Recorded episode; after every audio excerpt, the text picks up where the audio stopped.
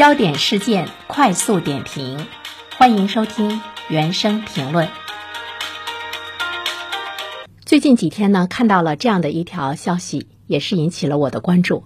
这里面说的是微软亚洲研究院停止招收国防七子以及北邮的学生，被称为“国防七子”的七所高校，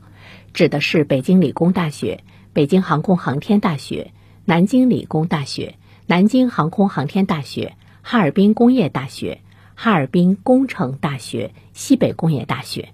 北邮呢，当然就是我们熟悉的北京邮电大学。以上的这几所高校的学生，今后可能很难再进入到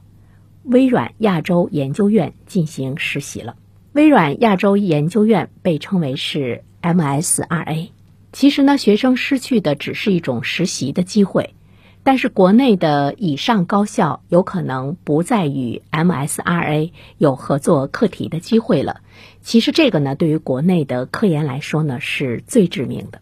这个消息也并不能说是一个突如其来的，因为早在一年前，微软亚洲研究院在招收实习生的时候呢，就对实体清单涉及的学校和学生做出来了更为严格的要求。其实更值得我们关注到的是呢。并不只是呢，国防七子和北邮呃这样的学校呢受到了限制，实体清单上的大学都会呢受限。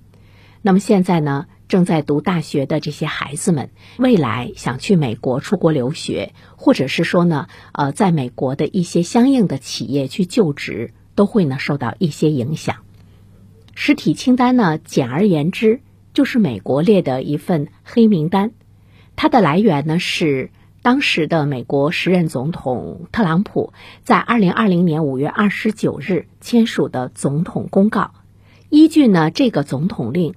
美国方便有理由暂停和限制与中国军方有关的学生和研究人员进入美国学习或者呢开展研究，就提供了一份实体清单。在这份实体清单上呢，都是我们中国人耳熟能详的一些院校。像北京航空航天大学、国防科技大学、北京理工大学、北京邮电大学、哈尔滨工业大学、哈尔滨工程大学、南京航空航天大学、南京理工大学、西北工业大学、电子科技大学等等。美国认为呢，这些大学都跟中国的军方的有关研究是紧密相关的，所以说呢，他拒绝这些院校毕业的学生赴美深造。可以看作是美国打着维护国家安全的帽子，对中国留学生实施封锁和打击。那么，美国为什么要制裁这些中国高校呢？是因为这些高校的优秀的专业都是我国卡脖子工程，而美国自然不希望我们发展这些专业。我们都知道，在我们国家有八十七所中国高校是中国科技发展的国之柱石。众多的大国工匠呢，都是从这里产生的。比如说，辽宁舰的总设计师，他毕业的学校呢是上海交通大学；北斗卫星首席总设计师毕业于国防科技大学；港珠澳大桥总工程师毕业于东南大学；蛟龙号总设计师毕业于上海交通大学；华为五 G 首席科学家毕业于东南大学。天宫一号总设计师毕业于西南电子科技大学，天宫二号的总设计师毕业于哈尔滨工业大学，长征五号的总设计师毕业于北京航空航天大学。我们之所以呢说这些例子，就是说众多的大国工匠都是从这样的大学中产生的，所以呢，美国要对这样的大学实行制裁和扼杀。被美国拉黑制裁的中国大学，基本上呢都是涉军涉密的高校，可以说他们也撑起了中国军工技术的半边天。这些学校除了接一些军工项目之外，它的光学、机械、机电、软件等领域是非常强势的，而且这些领域呢，恰恰是美国最害怕被超越的领域。比如说，电子科大的信息对抗技术，四川大学的。特种军用高分子技术等等，所以美国呢就要对这样的学校呢来进行这个制裁。如果说这个制裁措施是特朗普在任的时候设立的一份实体清单。其实现在美国的拜登政府，他依然呢是延续了这样的一份制裁。像评论一开始我们说到的呢，这个消息就是呢最新的一个消息。另外的话呢，我们也注意到了，俄乌冲突爆发以来，美国不仅加大了对俄罗斯的制裁力度，同时呢，也将强有力的制裁措施指向了中国。近日，美国也宣称已经全面的通过了一项新的竞争法案，包括两千三百七十五项的内容，其中大部分内容都是针对中国的。宣称不允许中国在科技领域超过美国，他也试图呢通过加强供应链，在制造行业中取得更大的成就。美国的意图呢就是阻止中国科技复兴之路的崛起。当然，我们会继续来促进呢这样科技产业发展的决心。但是，我们的学子要到美国去学习他们的先进技术，这条路在未来来说会不会呢被完全阻止掉？这个呢是我们特别关注到的一个问题。另外一方面的话呢，美国也加大了它自身在这方面的一个投入。拜登政府呢在跟中国的科技战中，主要采取的是加大对科技创新的一个投入。比如说，他在半导体芯片方面提出五百亿美元的投资计划。美国明确提出要在 AI 基础研究方面。占领世界的制高点，创造起码要超过中国两代的先进的科学技术。人工智能时代想要保卫美国，必须要赢得同中国的技术竞赛。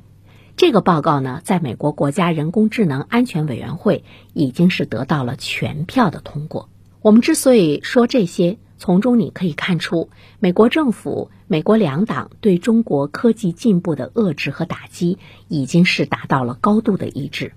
更为重要的是呢，我们还要了解到，美国也在动用所有的战略经济外交工具来对中国呢进行抗衡。这是美国国会两党全票通过的一个重磅的法案，它也代表着美国进一步的战略转向。我们都知道，原始创新、集成创新、引进、消化、吸收、再创新中，我们最薄弱的就是原始创新，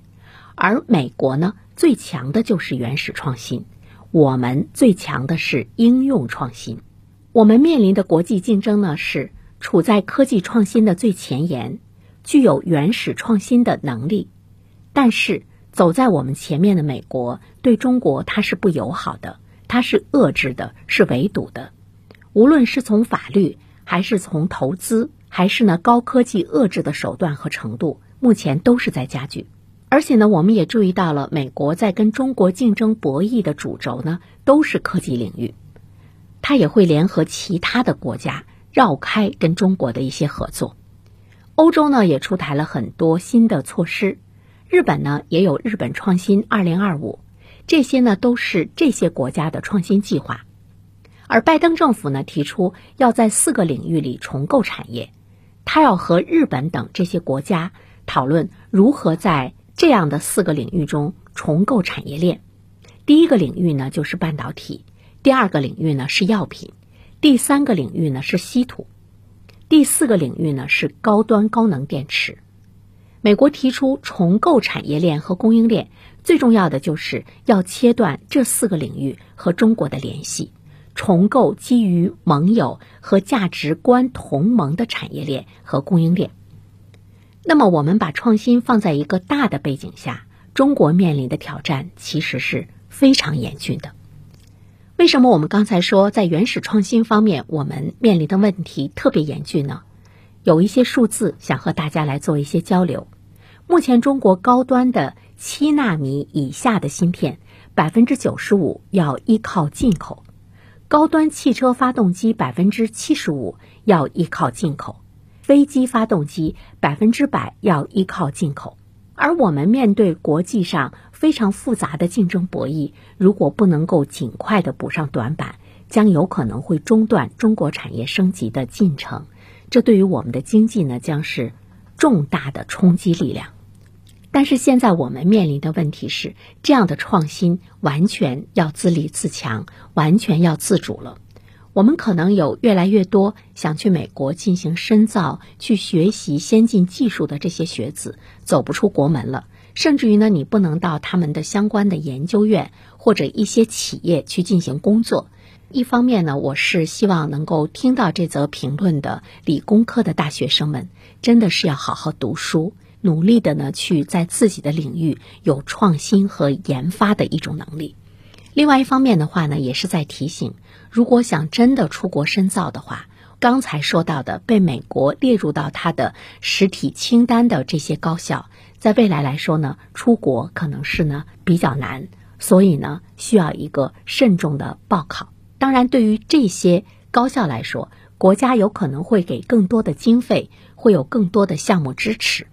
而且从另外的一个角度上来讲，美国对这份实体清单的打压。也使得我们这些大学在国际上更具有名气了。但是不管怎么说，我们的年轻人如何努力的去钻研学业，尤其是在这些高科技的领域中，能够真正的有创新的力量，这个才是我们国家未来的希望。